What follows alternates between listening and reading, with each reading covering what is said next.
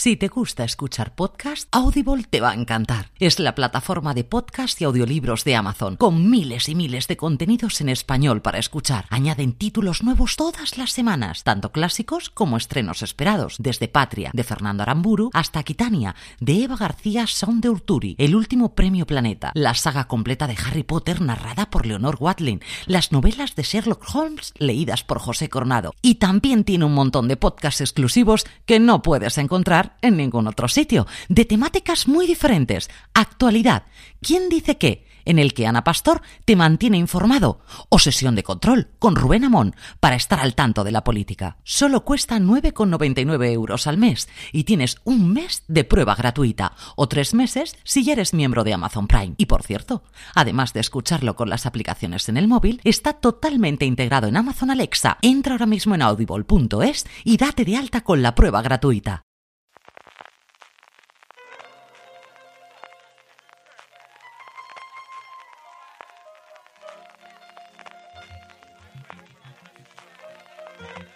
Estás escuchando Fuera de Series con CJ Navas. Desde el banquete de Torrevieja en el Duque, California, estás escuchando streaming de Fuera de Series, el programa que semana tras semana te trae todas las noticias, comentarios y curiosidades del mundo de las series de televisión.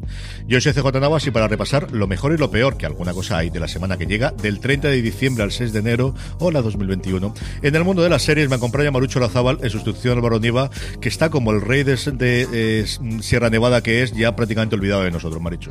Álvaro ya no sabe ni quiénes somos. Le he enviado antes un mensaje al WhatsApp en plan te añoro. Hace muchos días que no estás aquí.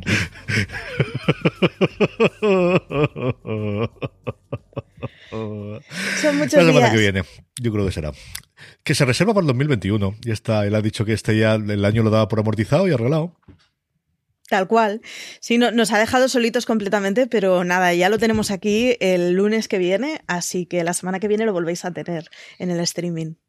Tenemos lo que es ya para este programa un montón de críticas que vamos a empezar. Tenemos evidentemente los estrenos, que aunque no lo queráis, entre Nochevieja y Reyes tenemos unos cuantos y algunos bastante importantes y bastante esperados, incluso algunos finales de, de temporada e incluso de series. En el tema de desarrollo, evidentemente vamos a hablar de las listas, la cantidad ingente de listas que tenemos, de cosas que ver, de cosas que no ver, de cosas que no hemos dejado de ver, como comentábamos el otro día, que habría que, que hacer un top de las series que juré y perjuré que iba a ver y que en que no he visto ni un solo episodio, algo así deberíamos hacer de vuelta a esta. Tenemos los Power Rankings, los últimos del año, las últimas eh, series más vistas por nuestros oyentes y acabaremos, como siempre, con alguno de los comentarios. Maricho, empezamos con las críticas. Eh, semana a semana tenemos esas críticas que Juan Galonce está haciendo de 30 monedas. Esta semana correspondía al quinto episodio llamado El Doble.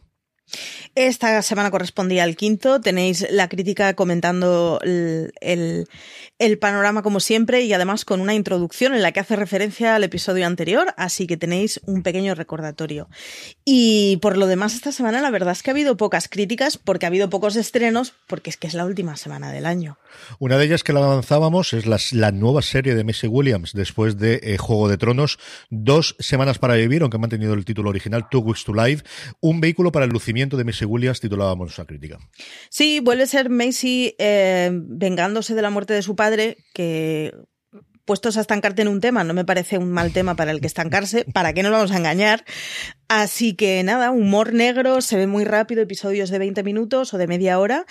Y bueno, Aloña creo que fue que escribió la crítica que le gustó, pero tampoco le entusiasmó. Yo reconozco que le tengo ganas y que son de esas series que, que acabarán cayendo seguro. Y más aún con la duración. Yo es una de las cosas que estoy viendo últimamente, yo creo que durante todo el año, y venía ya de 2019, pero especialmente de 2020, que cuando veo, me ocurrió por ejemplo con 30 monedas, cuando vi que el primer episodio era una hora y 16 y dije, uff, espérate, con tranquilidad y con pausa. Sí. Y cuando ves una cosa hasta 25 o 30, bueno, que saco un rato, ¿no? Antes le decía yo a Marichu, antes de que empezamos a grabar, de que he visto el primer episodio de los tres episodios en los que se compone Tenet, porque yo voy a ver la película de esta forma, no hay otra forma de verla en mi casa, y eso de los, las partes, así ya que los cinéfilos me acaban de odiar totalmente y los defensores de Nolan, lo estoy disfrutando mucho, ¿eh? O sea, confieso que la hora que llevo, yo apago el cerebro y decir, dámelo todo, eh, Christopher, yo soy tuyo y hazme lo que haga falta, y me está gustando mucho lo que he visto hasta ahora, pero eso de series dramáticas de 30 minutos, que, que yo creo es un modelo que vamos a tener, y especialmente con el streaming, en el que ya no tienes que eh, tener esos 42 minutos americanos, o ese 70, que ya yo creo que han caído en el olvido de las series españolas también, Maricho. Sí, de hecho ya nos estamos acostumbrando. Ayer justo que grabamos Your Honor y estaba mirando la duración de los episodios porque la verdad es que Eh, de 51 a 73, decían. O sea, la horquilla es muy larga, son 20 minutos de diferencia del corto al largo. O sea, ya nos estamos acostumbrando a que, bueno, pues las cosas Oye, no hace falta quitarle una escena para que cuadre, ni hace falta meter una de relleno. Si tienen que ser 10 minutos más, no se acaba el mundo.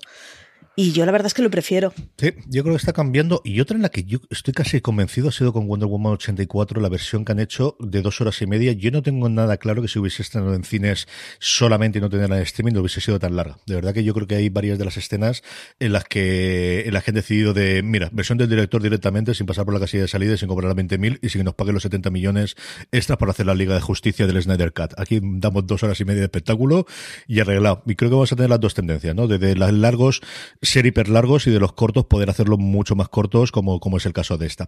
También HBO de España, y también es larga esta de aquí, La materia oscura, en la que Antonio Rivera se sumaba a las legiones de fans de esta serie, en la cual yo me incluyo, que por favor que no se acabe nunca, y se nos va a acabar en la tercera temporada. ¿eh?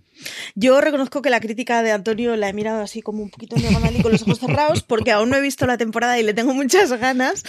Pero sí, parece ser. Antonio estaba como muy contento con la temporada que ha sido y en general creo que hay mucha gente que se bajó del carro a lo largo de la primera temporada, pero los que se han quedado yo no he oído de nadie una mala crítica de decir, ah, casi un tostón, es que no. Al contrario, y de hecho he oído voces de lamento porque acabará la tercera. Es razonable, sigue la trilogía, es lo que toca y es lo que hay.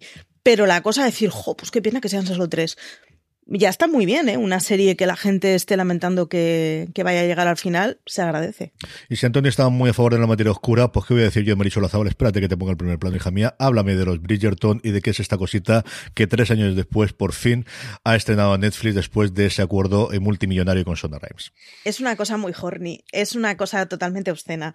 Es una especie de Jane Austen en donde hay señores que lamen cucharillas que yo, en serio, hay un gif ahí que le tendrían que dar un globo de oro a este señor por esa mía de cucharilla. O sea, es completamente con muchos rombos. Es muy graciosa, ya lo dije la semana pasada, pero es que de verdad estoy muy en el barco de los Bridgerton. Me parece que es la mamarrachada perfecta, que no se toma nada en serio a sí misma, que es muy divertida, que tiene unos trajes y unas pelucas. O sea, yo quiero saber el presupuesto que ha tenido esa serie en pelucas. Necesito la mitad de los peinados que salen en esa serie. La tenéis que ver. ¿A poco que os guste la época victoriana, la época de regencia? Es una serie que transcurre en la regencia. ¿A poco que os guste ese ambiente y que hayáis visto algunas de las adaptaciones clásicas o hayáis leído algunas de las clásicos? Eh, os va a gustar eh, si la veis con el chip de es una serie para reírse mucho y para, para ver una cosa muy, muy macarra y muy. Es, es, perfecta, es que es perfecta. Álvaro Nieva, que no se pasa por aquí, pero que escribe en Twitter, decía que Los Bridgerton es Jane Austen ciega de Pacharán. Tal cual, es que es tal cual. O sea, y además hace mucha gracia. Es, es muy buena precisamente porque tiene esa cosa de estoy ciega de Pacharán y no tengo ningún tipo de intención de ocultarlo. Entonces funciona muy bien por eso, porque es que ella misma se hace mucha sorna en muchas cosas y además ataca muchos de los temas clásicos que atacan las novelas de Austen y las, las novelas victorianas y la crítica de la sociedad que se suele hacer en escritoras femeninas que escriben en la época victoriana, pero lo hace con, con muy poquita intensidad y con una cosa muy de, pues, pues es parte del discurso, pero no venimos a enseñar a nadie. Y entonces le da un empaque que está muy bien. Yo es que de verdad estoy, estoy encantada con los Bridgerton. Totalmente dragada y hablará mucho más Marichu seguro sobre los Bridgerton en las próximas fechas. Próximas fechas nos llegan todos estos estrenos, como siempre tenemos a Marichu Lazábal, ahora en persona además en carne y hueso, para que nos cuente desde Nochevieja hasta el Día de Reyes qué es lo que vamos a tener. Pues mira, yo pensaba que esta agenda iba a ser cortísima, porque decía, el 31 no hay, el 1 tampoco, nada, olvidaros. Y es que claro, el 31 de diciembre, jueves, Netflix estrena la cuarta y última temporada de las escalofriantes aventuras de Sabrina. A estas alturas, yo no sé cuántos seguidores quedan y esta crítica no es que, se esté, no es que esté cosechando muy buenas mm, opiniones de las críticas estadounidenses, pero es que los que se han comido ya tres temporadas de Sabrina, dadle a la cuarta, que ya es la última. Yo confieso que me bajé después de la primera y es una de esas series que yo comenté en su momento que el cómic me gustó mucho, que se adapta tremendamente libre y mira que era el, propio eh, Aguirre Sacasa, el, el creador del cómic, el que ejercía como showrunner, que es una cosa que estamos viendo muchísimo, que recientemente hablábamos precisamente sobre el desorden que dejas, de cómo ha cambiado tantísimo desde la novela original y, la adaptación que el propio Carlos Montero hizo de su, de su novela. Me gustó mucho la primera, vi alguna cosita de la segunda y me he bajado. Diría que la voy a retomar, pero mentiría como un bellaco. Así que, en fin, la tendré ahí en medio. Yo creo que ese será un momento cuando las niñas tengan dos o tres años más que se acercarán a ella y que quieran ver cosas terroríficas. Igual me sumo yo a intentar verla, si es que me dejan, porque creo que ya no van a querer ver las cosas conmigo, Maricho.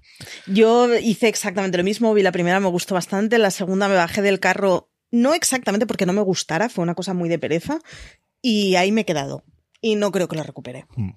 El viernes 1 de enero vamos con el regalo de Netflix de Año Nuevo y es que ha adelantado el estreno de Cobra Kai. Mm, Cobra Kai solo tiene gente que flipa por el argumento de la serie, en plan, no me puedo creer que esto exista, y auténticos fanáticos de la producción. Así que si eres un fanático, pues Netflix te acaba de hacer el regalo de Navidad.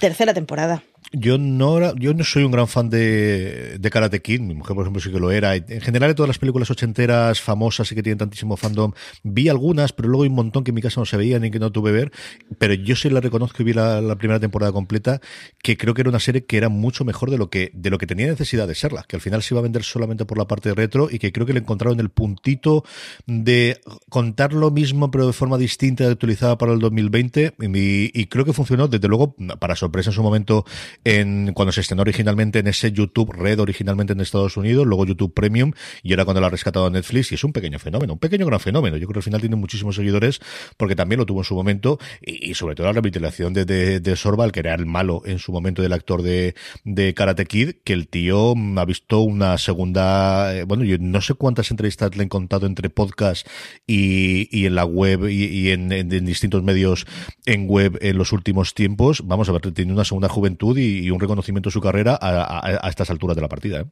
Sí, y además, eh, si alguna vez Netflix quiere cancelarla, solo tiene que pasarse por nuestro canal de Telegram y cuando lea a la gente que son auténticos forofos, ya verá que ahí hay un nicho de clientela que no, no lo van a perder. No, no, no, no, no.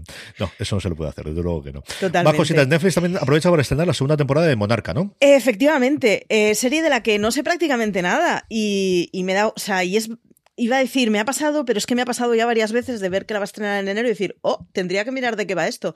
La tengo muy, muy perdida del radar. Y además, AXN Now nos trae Brigada de Élite, que es que es de estas matracas que me la voy a ver seguro. O sea, que yo ya tengo plan de año nuevo. Os mentiría si no dijera que cuando he leído la sinopsis de Brigada de Élite y que se estrena el 1 de enero he dicho, pues planazo. O sea que el sábado 2 de enero va con el final de Vikingos, la, la segunda parte de la sexta temporada que a su vez estrenará TNT en dos intensivos de dos días, así que los locos de vikingos estáis ya con la última despedida, la última espuelita, aprovechadla. Sí, esto es así porque compró los derechos de streaming eh, Amazon en Estados Unidos y entonces toda la gente que lo tiene internacionalmente no va a esperarse a la emisión que tendría en History Channel en Estados Unidos, sino que va a ir a rebufo de, Amazon. De hecho, yo juraría que Amazon o le estrena ese día o incluso le estrena el día 31, el día 1, no recuerdo exactamente. Yo creo que la estrena 24 horas antes. Me ha parecido ver antes el 1 de enero, cuando estaba revisando noticias. Pero vamos, sí, 24, 48 horas mm, más o menos, ahí viene pegadita, pegadita el estreno. El domingo 3 de enero tenemos The Stand en Star Play, Star Play que no estrena una serie, o sea, no estrena ni una serie mala. No sé si todas son buenas, pero desde luego no hay una mala. Es la adaptación de Stephen King que está recogiendo unas críticas un poco irregulares, pero que pues habrá que echarle un ojo y habrá que ver. Eh, echarle un ojo a la web, el artículo que hizo, creo que fue Aloña, de las 7 millones de adaptaciones de Stephen King que hay por delante, porque es el momento de releerse todo King con cada serie que salga. Hay como 11 o 13, esta es una de las novelas que fue, el, no recuerdo exactamente las que había en proceso, las que eran solamente una idea, pero estaban sobre las tres, sobre la docena, vamos. Es, dos es una barbaridad, o sea. Y están, yo siempre, yo no la leí en su momento, tiene un par de arranques de intentar leerla. Eh, la, de, luego de las novelas clásicas que tenía Stephen King, se hizo una miniserie en su momento y hubo varios intentos de llevarla a cine hace, hace 10 años o 20 años.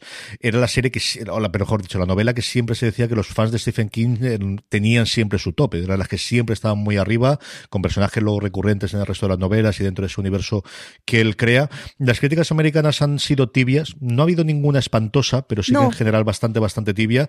Y como decía antes Marichu, Play, que poco a poco, y lo comentamos prácticamente en todos los programas, se hace un catálogo tremendamente interesante para aquellos que pueden disfrutar en España. De verdad que ese huequecito similar que tiene Apple TV Plus salvando las distancias, similar que tiene Filming también no antes salvando las distancias, pero de verdad que esta creo está trayendo cosas tremendamente seleccionadas, pero siempre muy, muy bien enfocadas y algunas de las mejores series del año, ¿no? Empezando por Normal People, que ya sabéis que hablamos mucho de ella.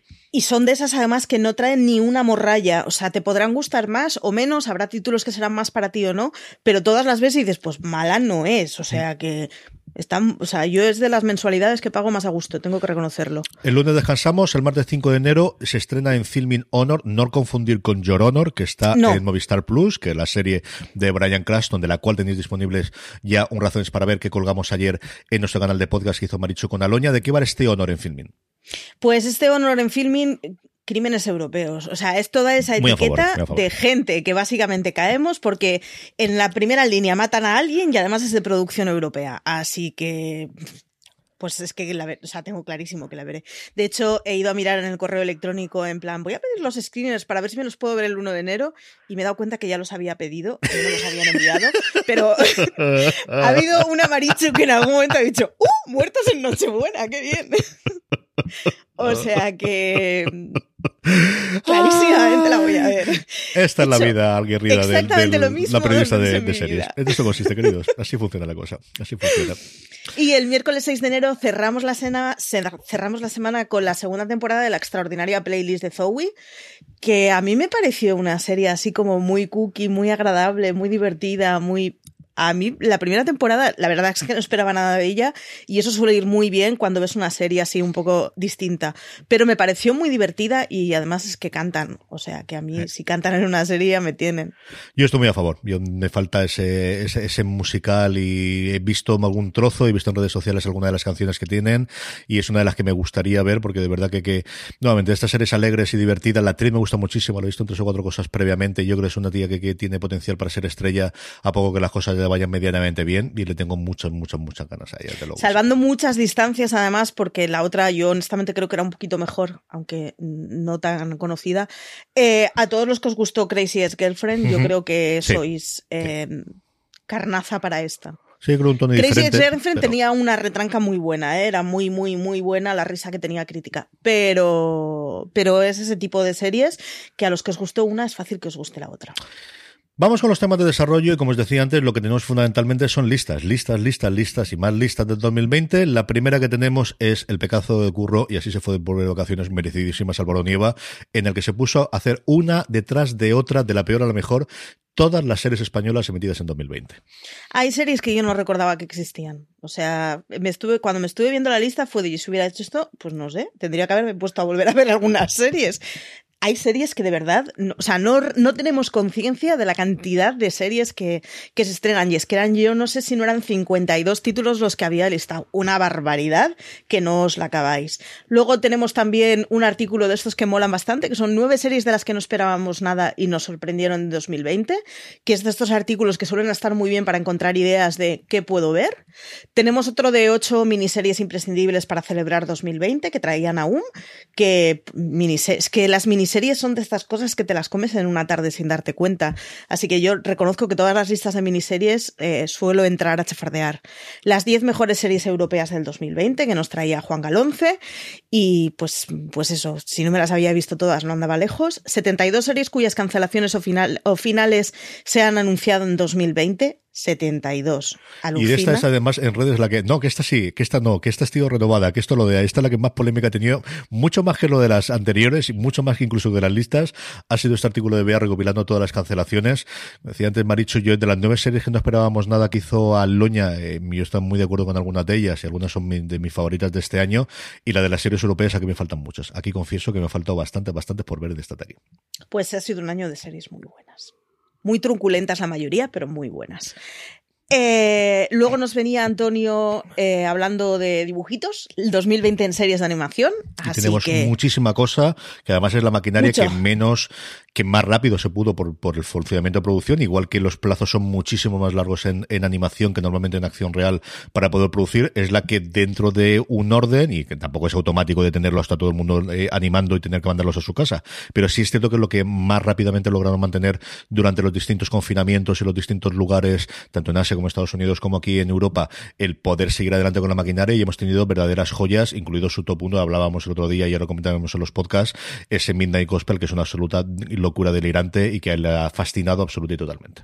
Sí, yo recomiendo además leer Antonio los lunes en cuatro trazos, porque la mitad de las semanas habla de cosas que o no me había dado cuenta de que existían o no me había parado a mirar de qué iban. Así que es de estas columnas que suele estar muy bien. Y cerramos las listas específicas con, con, con muertos truculentos, los siete true crimes de ficción y documental más espeluznantes de 2020. Que no he podido leer todavía, así que dame, dame algún spoiler, dame alguna exclusiva. ¿Qué vamos a poder encontrar aquí? ¿Cuál Por es la más rara de las que tienen, Marichu? Más rara no sé, pero la mejor, la que yo creo que este año de verdad ha sido una barbaridad es Des. Pero es que yo Des la puse en mi lista, si no la puse en la mejor serie no andaba lejos, porque es que me parece una serie impecable. Muy maravillosa. Ha habido cosas muy raras, se han quedado fuera series porque ya aún así es un artículo largo, pero es que si hubiera sido por mí hubiera metido 15 o 20. Y yo creo que la que he dejado fuera que más me ha pesado ha sido Macmillion, Ajá. que es una cosa muy surrealista. La dejé fuera porque no es exactamente truculenta. Es una de esas que te ríes mucho porque al final es gente estafando a McDonald's que está mal estafar, pero cuando es a un grande te lo puedes tomar con un poquito más de relatividad.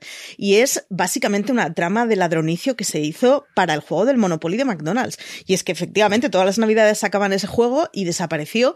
Y desapareció porque descubrieron que había una trama de gente que año tras año tras año les había timado un montón de premios. Es muy bueno el documental. Lo tenéis en HBO, echadle un ojo. Ese no sale en la lista. Pero echadle un ojo al artículo porque hay otros siete que sí salen. Y ha Con alguno de los personajes siete. más maravillosos que podéis ver. El policía, el agente del FBI, es de los personajes del año. Y mira que fue en enero, que parece que fue hace 10 años. Sí, no, no, no, Lo no. sigo teniendo todavía Dag aquí y hasta me acuerdo cómo se llamaba el tío. Lo tengo aquí presente toda la vida. Qué personaje de ficción. personajes muy buenos. Eh, además, la trama que organizaron, oye, era una Está trama muy elaborada, ¿eh? Sí, sí, o sí, sea, después de ver en Middle Beach a las señoras con los postres, esta era una Cierto, trama muy cierto, elaborada cierto. y que necesitaba mucha cabecita para, para pensarla. Est- Está muy mal robar, o sea, ya va con todos los disclaimers del mundo. Desde los mandamientos estaba mal, di que sí. Esto Totalmente. claro, sí, sí, sí, sí. Pero hay que reconocer que la estrategia era muy divertida de ver. Era muy divertida por tal y como estaba montado todo. Estaba muy bien hecho ese documental, así que echadle un ojo. Lo he dejado fuera porque no es truculento, pero es de los que me ha pesado más dejar fuera. Tiene un par de cosas curiosas hechas en cuanto a la animación y sobre todo la recreación que lo tienen con niños. Todas las recreaciones la hacen con críos. Todo el mundo está buscando cuál es la- el punto de tuerca. Eh, Donde hablaba ahora mismo del, de Medio Beach, eh, Maricho, lo contábamos Sí. en el review que hicimos con Juan Galonce, las recreaciones o alguna de las infografías, que quizás con lo que es más sencillo hacerlo. Pero yo creo que Macmillions tenía esa parte de hacer las recreaciones con los críos que no sé si queda bien en otra cosa o ya no te sorprenderá tanto en nuestros documentales, pero que a mí no extrañaría que, que se intentase hacer algo similar, ¿no? Eso o con Sí. animalitos o con perritos. Además es así. que se podían permitir el lujo de, como es una cosa que está mal hecha, pero no es truculenta, Mm. te podías permitir... Si en un crimen tener- quedaría más feo. Sí. Claro, te puedes permitir tener una coña y una socarronería, pues eso, en los montajes del policía del Dog lo tenéis que ver. El, o sea, quien ha montado eso tiene mucho sentido del humor, era plenamente consciente de lo que estaba haciendo, pero lo puedes hacer porque estás tratando el tema que estás tratando. Si hablaras de otros, pues, pues es no, no. Efectivamente. La última que te hago sobre esto. De esta cosa es una ente impronunciable llamada NXIVM o Nexim- Ah, de las Nexium. 70 series distintas que tenemos de estas, ¿has puesto alguna o qué? Sí, sí, he puesto algún. mm, He tenido que poner seguro la de Stars Play, porque la de Stars Play me pareció una barbaridad. Además, creo que aproveché y, hice un Don Carlos, y ya que puse esa. Metemos de apuntaba vuelta la otra. también y metemos algo de Tal cual. Eh, el, el- el caso de Nexium es muy interesante. Como caso, es muy, muy interesante. Y es una estafa piramidal que acabó siendo eh, básicamente un sistema de esclavas sexuales. Mm. Pero previo a eso, tenía todo un sistema de estafa piramidal que es muy interesante cómo mezclas la cosa del negocio con lo que es una secta, de, vamos, de cabo a rabo. Entonces, cumplía muchos ingredientes distintos que hacen que sea un caso muy interesante. Lo han traído HBO y lo ha traído Start Play. HBO lo ha traído con una mirada más desde el punto de vista de una estafa, de una estafa pi- piramidal que se convierte en secta y Nexium mm, traía la tesis de cómo es una secta violenta que conforme ha pasado el tiempo ha aumentado su nivel de violencia. La de HBO es más divertida de ver, en el sentido de que se centran más en, y nos juntábamos todos y hablábamos de unas cosas que no tenía maldito sentido, y la de Star Play es más dura de ver. Pues se centra mucho en el caso de la actriz, ¿verdad? Sí, Y de la madre. se- de la actriz y de la madre, efectivamente. Y sobre todo porque el, el de Star Play cuenta con India, que es la, la hija de la madre, digamos, que finalmente salió de la secta que, que hace entrevista. Y es mucho, más, es mucho más dura porque se centra sobre todo en la violencia de Nexium. Y está muy bien, son muy pedagógicas ambas y te ayuda mucho más a entender por qué se lió la que se lió con los juicios. Pero es que es, es un caso muy heavy de un tipo muy peligroso que tenía argumentos muy, muy peligrosos introducidos con soy el señor del cociente intelectual más alto de la historia y después de eso empezaba a soltar una de tonterías increíbles, pero claro, pero entraba. es que Pero coló, coló. Sí, entraba, además era una de esas sectas barra estafas piramidales que entraban con gente eh, con un poder adquisitivo medio alto y con un poder de formación medio, o sea, con una formación media alta. No era la típica secta que encontramos para sureños estadounidenses y vamos a reírnos todos. No, es la demostración de que aquí en una secta podemos caer todos, como no estamos muy, muy al quite de según qué cositas. Y que todo el mundo está necesitado de cariño y que algunos Sí. explotan eso de una forma absolutamente, eh, vamos, Sí. demencial por un lado y con muchísimo arte por otro lado. Es muy, muy pedagógico el caso. La última que teníamos era nuestra tradicional eh, recopilación de los top de, o de las mejores series de cada una de las personas de, de la redacción y los colaboradores de fuera de series. Siempre hacemos lo mismo, votamos las 10 series, otorgamos 10 puntitos a la número 1, 9 puntitos a la 2, y así hasta la 10. Y nos salieron pues un total de hasta 73 series que habíamos puntuado indeterminadamente y mm, 17 que son las que se quedaron que al menos habían votado dos personas y Sí. estaban por encima de 11 puntos. Y con eso hicimos de alguna forma nuestro top de top, nuestro mm, lo mejor de lo mejor de cada uno de nosotros en ese artículo que hemos llamado las 17 mejores series de 2020. Sí, que ha salido con unos resultados muy, muy variados y que además lo podéis eh, completar con el podcast que hiciste tú el lunes con tu padre y con tu hermano, como si esto fuera el fuera de series de hace 13 años.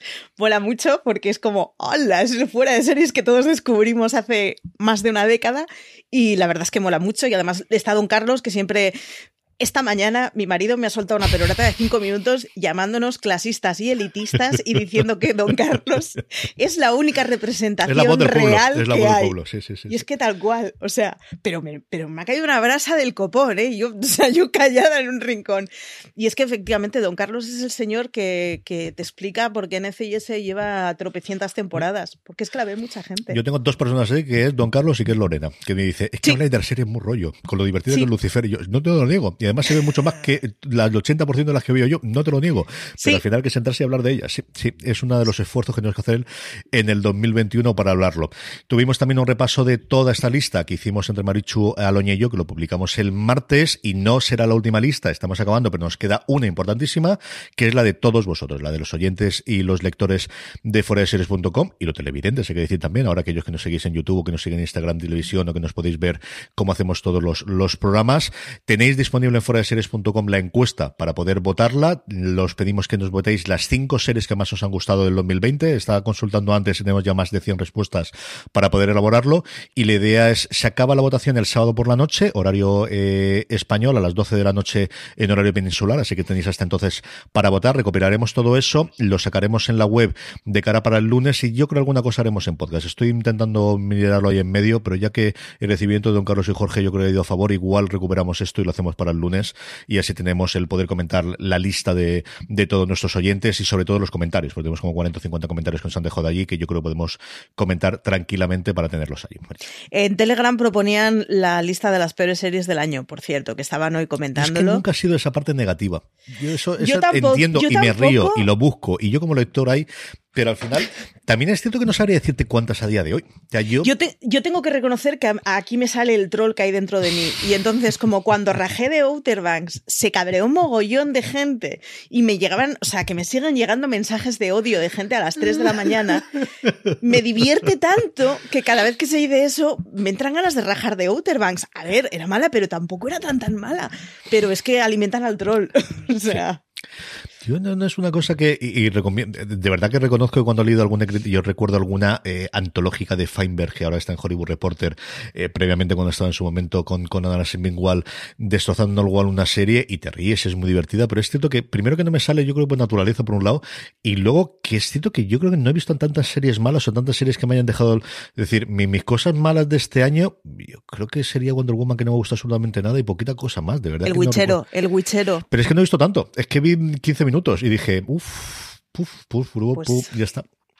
Yo, eh, el, Witchero y Abandono últimamente muy rápido, me ha dicho. No, no me da tiempo a tanto la que tenía una opinión más neutra de toda la redacción. Yo soy la que la alabó más. O sea, pero es que el watchlist que se hizo con el Witchero también levantó muchas sí, Hay momentos, tú coges una serie de Netflix y crítica y sabes que ahí esa tiene repercusión. Hablo de Stat Play y ya sabes que no va a haber demasiado filming. Igual tendremos dos o tres, pero Netflix, madre mía, aún cuando sea uno de los estrenos. Bueno, pues es parte del fenómeno y parte del efecto Netflix que ese también lo tiene.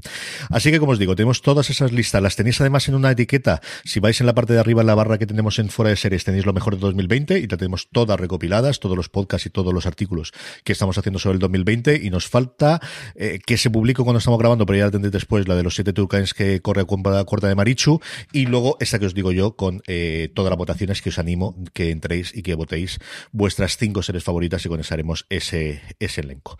Y entonces ya empezaremos con el pack de lo que tiene que venir. ¿eh? Efectivamente, en enero es lo que diga el 2021. Si existe el 2021 ya veremos cómo salimos, pero esa es la idea. Sí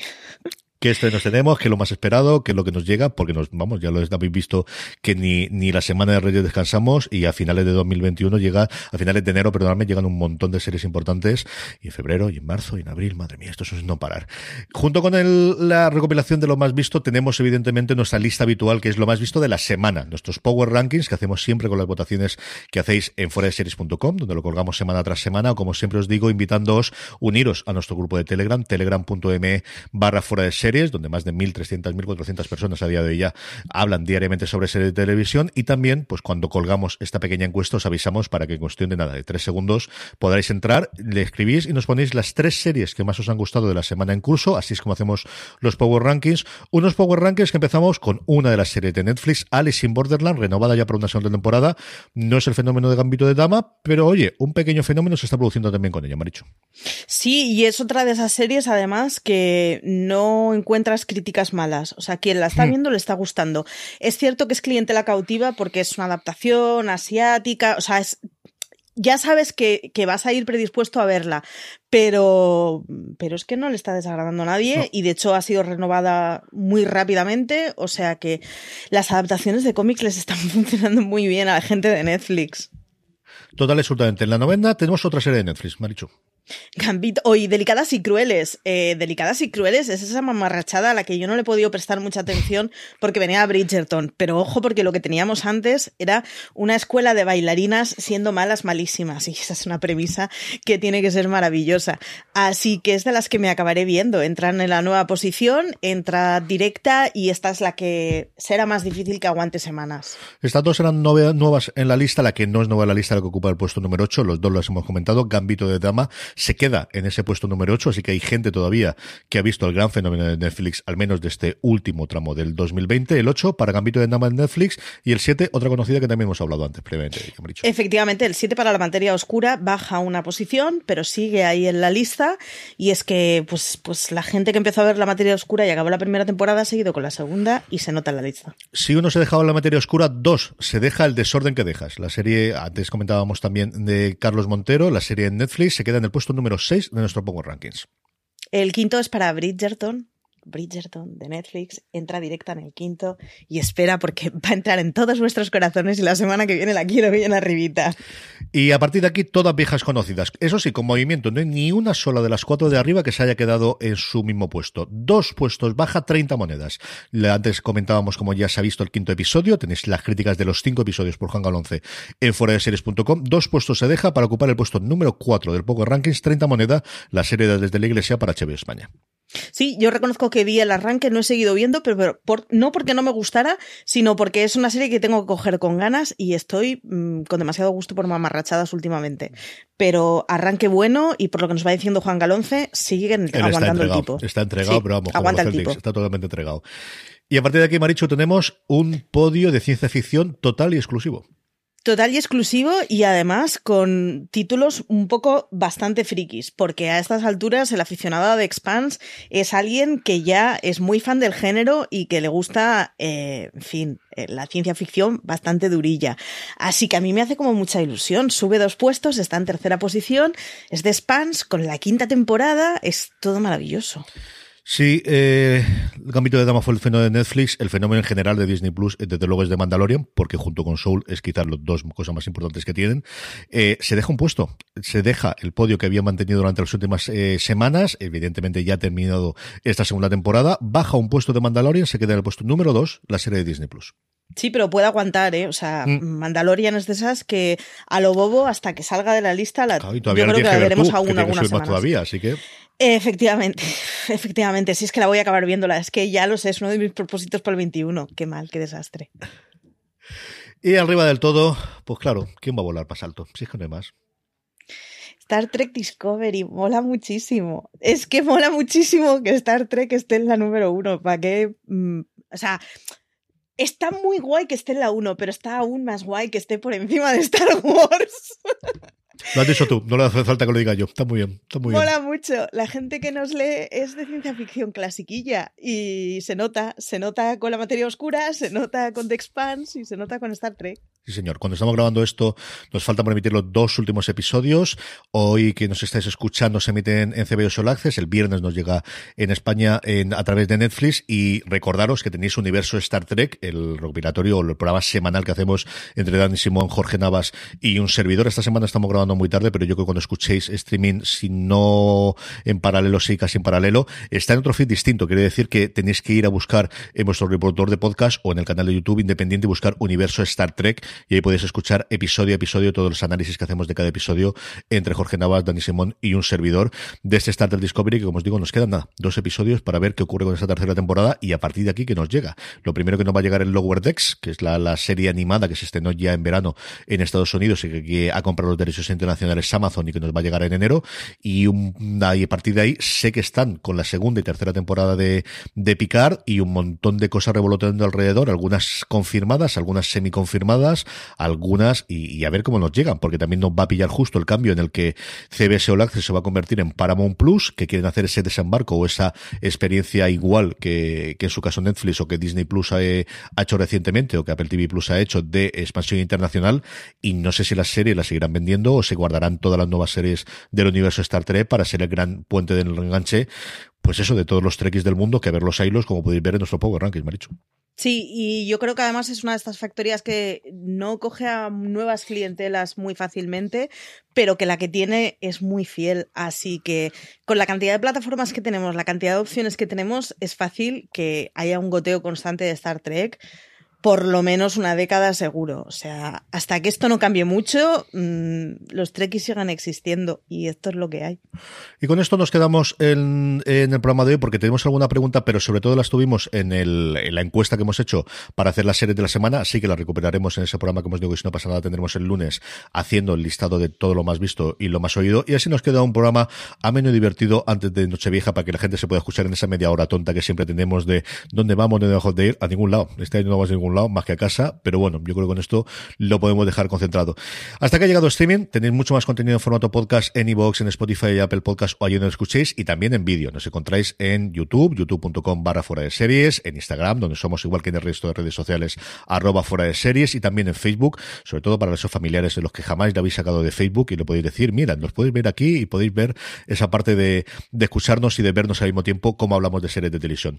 Marichu Lazabal, un beso muy fuerte y feliz año, querida mía. Feliz año a ti y feliz año a todos los que nos escuchan, que este día se acaba. Y a todos vosotros, gracias por escucharnos, que tengáis muy, muy, pero de verdad que muy feliz salida y entrada de año. Nos volvemos a hablar y a escuchar el 2021. Recordad, tened muchísimo cuidado y fuera.